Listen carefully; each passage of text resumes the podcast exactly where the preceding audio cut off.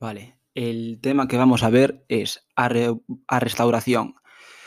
Entre paréntesis, retorno da dinastía, coma, constitución de 1876 e a vida política. Ok, empezamos. A Revolución Gloriosa fixo que Isabel II, en 1868, fose destronada. E a súa abdicación en 1870 que converteu a o seu fillo Alfonso na principal opción para ocupar o trono de España. Isto debeuse ao fracaso que tivo a República. Punto. Máis adiante, Cánovas del Castillo buscou partidarios que apoiaran o regreso dos Borbóns, coma aproveitando o temor das clases propietarias e o Exército ante a posible desintegración de España. Punto. Alfonso, entre paréntesis, príncipe que estudaba no estranxeiro, cierra paréntesis, coma, onde se estaba aprendendo o sistema político británico, coma,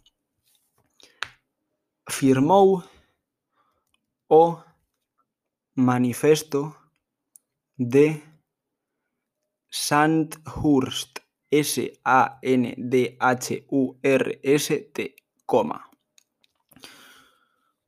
un documento no que Cánovas del Castillo lo presentaba como líder da dinastía. Entre paréntesis, continuidade. Cierra paréntesis. Un momento que me ubico.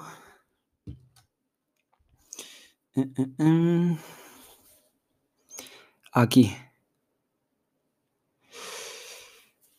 e defendía como solución aos problemas de España a instauración dunha monarquía constitucional e coa relixión católica. A pesar de que Cánovas pretendía facelo a través da paz de que Cánovas pretendía facelo a través da paz a restauración empezou cando Martínez Campos en Sagunto fixo un pronunciamento.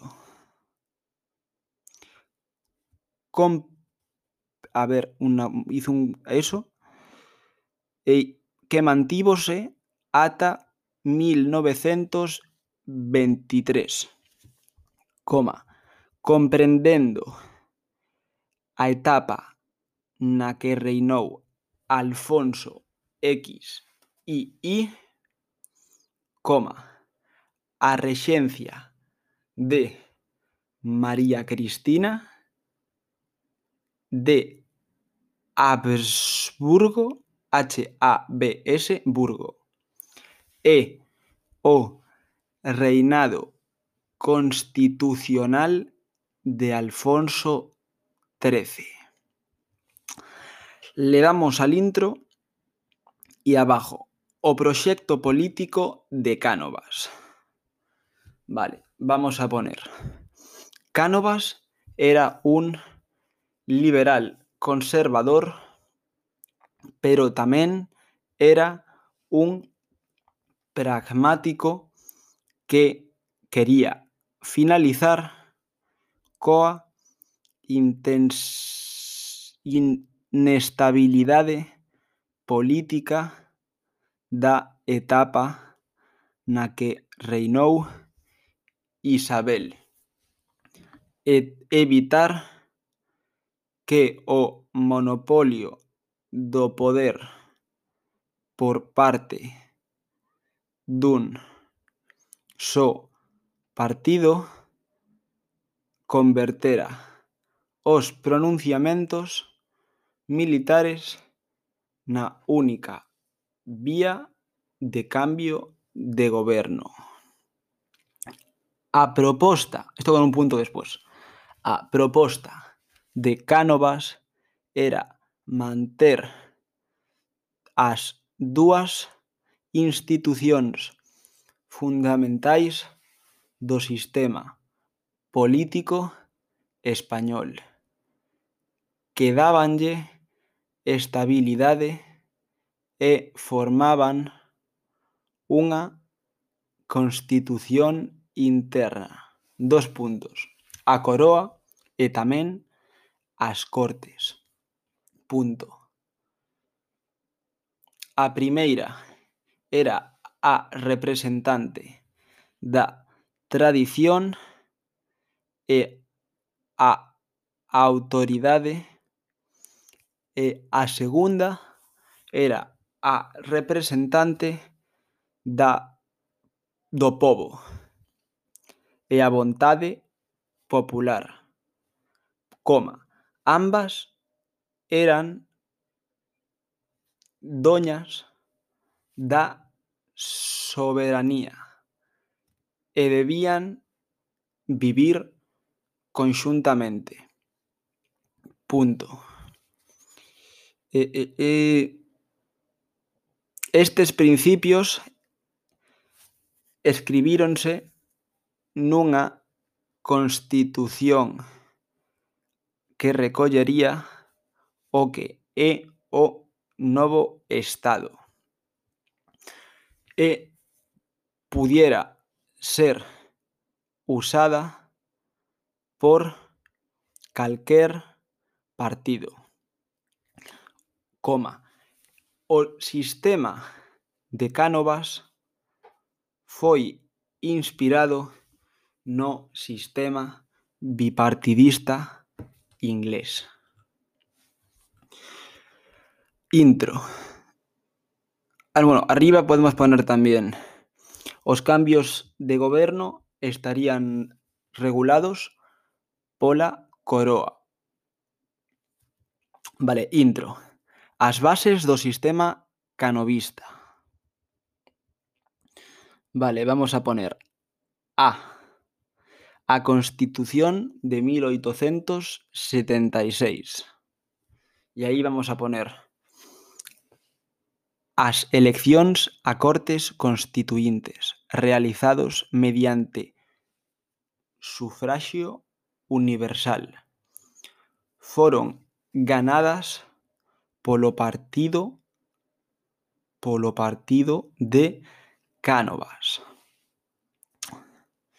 Te, te, te. Bien.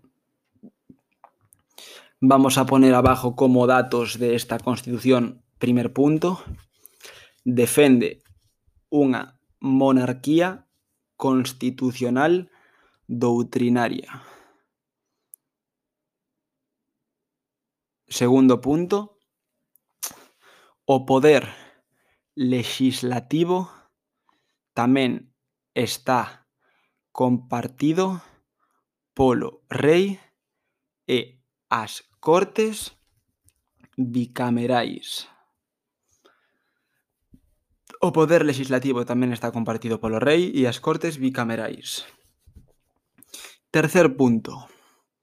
O poder xudicial recae nos tribunais, coma, desaparecen os xurados. Aquí, después, más adelante, si tienes tiempo, puedes explicar que esto fue lo de que había jueces y no había ya gente que se elegía por la calle. Y cuarto y último punto, os dereitos e liberdades son amplios. Coma, plan coma, y ahora ponemos coma en 1869.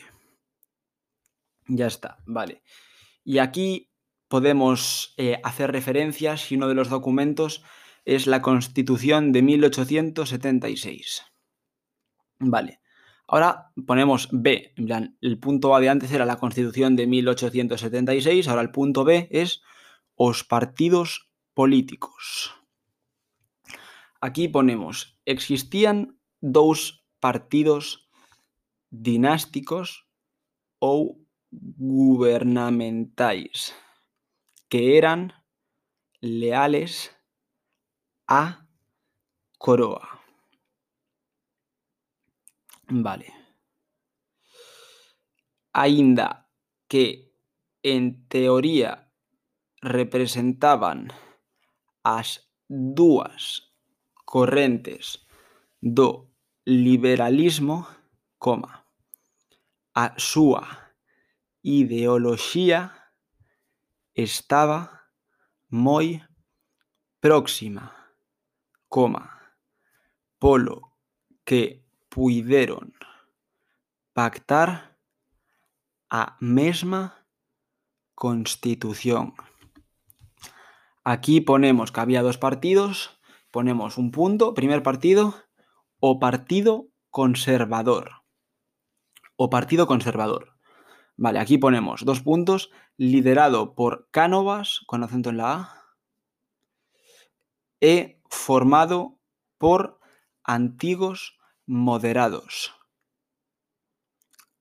coma, máis algúns progresistas e católicos do tradicionalismo. Eh, ponemos entre paréntesis clases altas. Y ahora ponemos el segundo partido, segundo punto, o Partido Liberal. Ponemos entre paréntesis necesidade do sistema. Cerramos paréntesis. Liderado por Sagasta. Coma, reunía protagonistas sexenio democrático. Punto. Apoyos, dos puntos, Clases medias. Ok, vamos con el apartado C. Aquenda, Q-U-E-N-D-A, pacífica e a fraude electoral. Aquenda pacífica e a fraude electoral.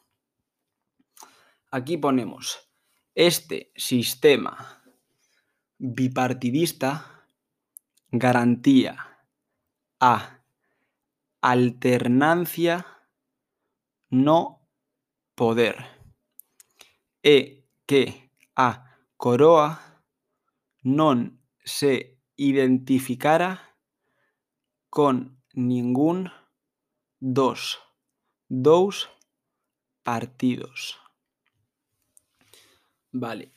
Eh, eh, eh, aquí ponemos que abajo un poquito más adelante para que se nota que es dentro del mismo apartado.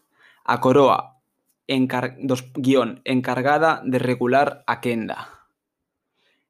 Exer exer exercendo os poderes que lle otorgaba outorgaba a Constitución cando un partido estaba desgastado polo exército e tiña dificultades para gobernar, o rei elexía outro partido.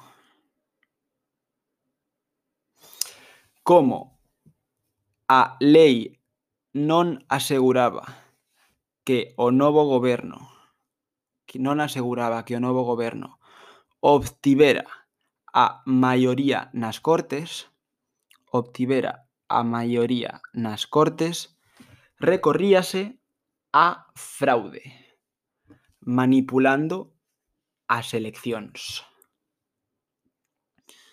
Ok, aquí esto podemos saltarlo. Ta, ta, ta, ta, ta. Vale, vamos a pasar directamente a un nuevo apartado grande. Ponemos o desenvolvemento da, da quenda de partidos. O reinado y luego un subapartado. O reinado de Alfonso XII. Entre paréntesis, 1875-1885. Del 75 al 85, todos 1800. Ponemos periodo caracterizado pola escasa intervención do monarca nos asuntos políticos e o dominio do poder por parte dos conservadores que ocuparon a primeira quenda e que conseguiron a pacificación pacificación militar, dando unha gran estabilidade ao novo réxime. Vale. Un segundo. Mm, mm, mm, vale. Este goberno este goberno limitou algúns dos dereitos e libertades recollidos na Constitución como a liberdade de expresión e de cátedra ou o dereito a voto. Vale.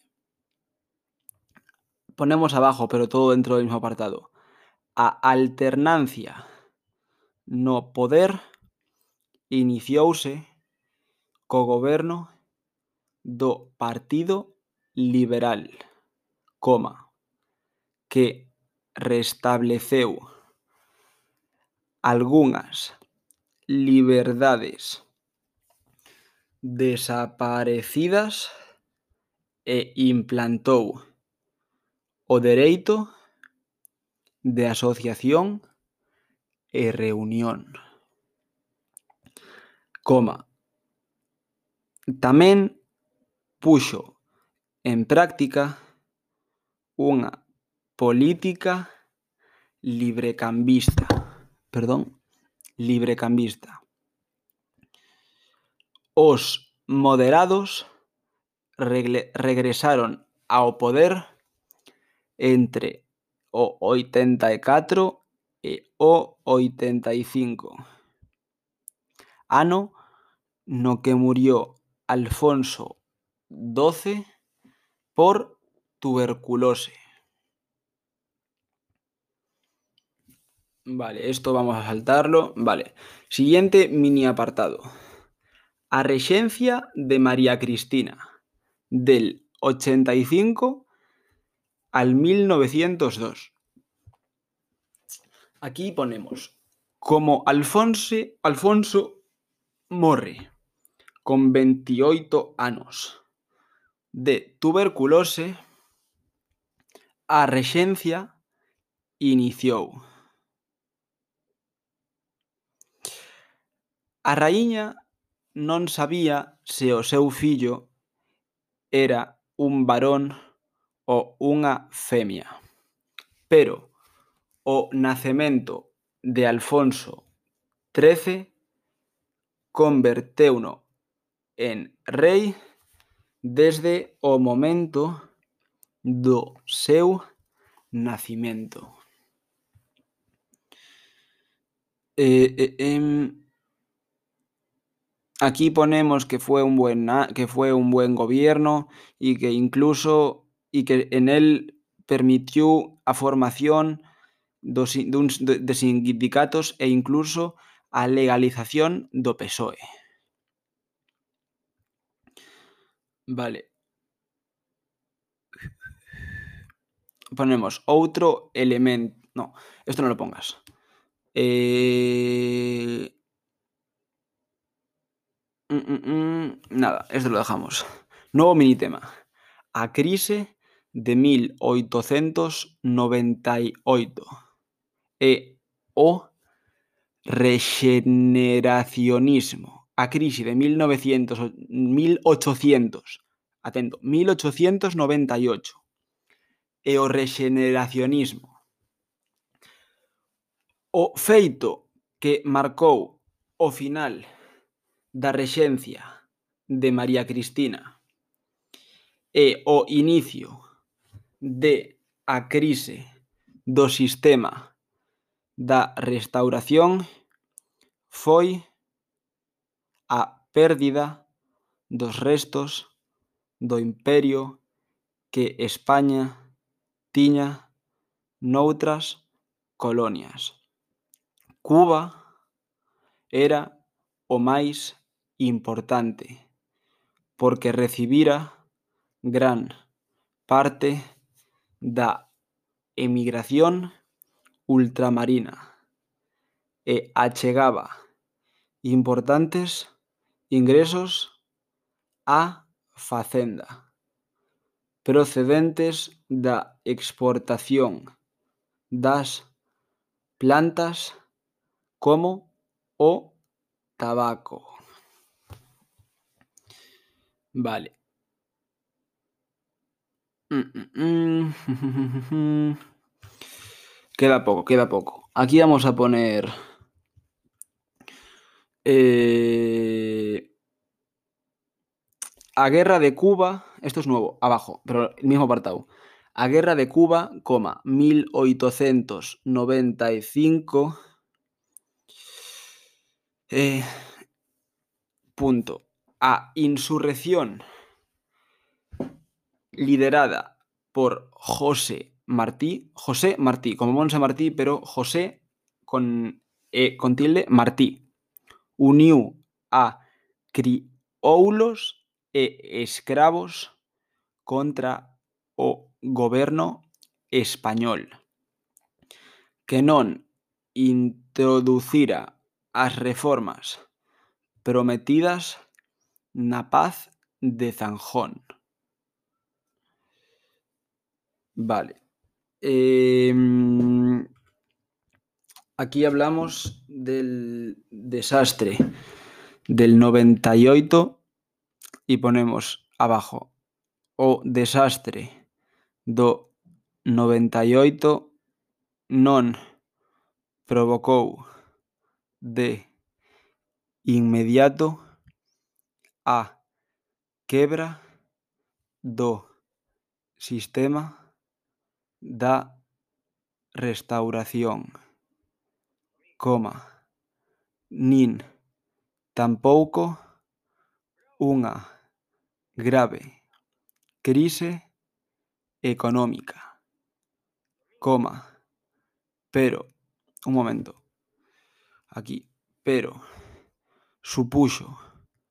Un golpe, un segundo.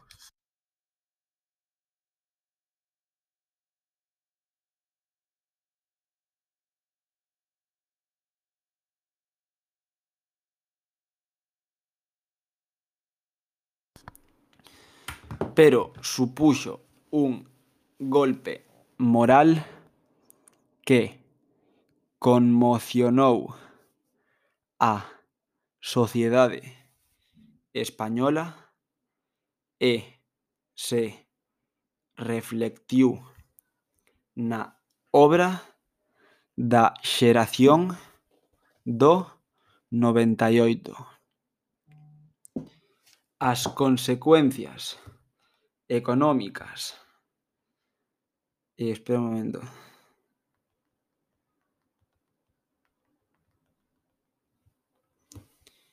As consecuencias económicas da derrota foron elevadas perdas materiais e a disminución dos ingresos da Facenda, coma, para saneala se recurriu a unha reforma e emisión de débida, débeda pública. Vale. Y ya estamos acabando. Mm, mm, mm. A rexeneración de España tamén chegou a través de correntes pedagóxicas. A rexeneración de España tamén chegou a través de novas correntes pedagóxicas como a institución libre de enseñanza ou a escola moderna. Vale. E o nuevo apartado, pero dentro del mismo, justo pegado pero abajo. O inicio do século XX estará marcado por un intento dos sucesivos gobernos de aplicar reformas de inspiración rexeneracionista, repito, o inicio do século XX estará marcado por un intento dos sucesivos gobernos de aplicar reformas de inspiración rexeneracionista, coma, pero que non transformarán as bases dun sistema xa esgotado. Vale, pues hasta aquí ya tenemos comentado la movidita esta.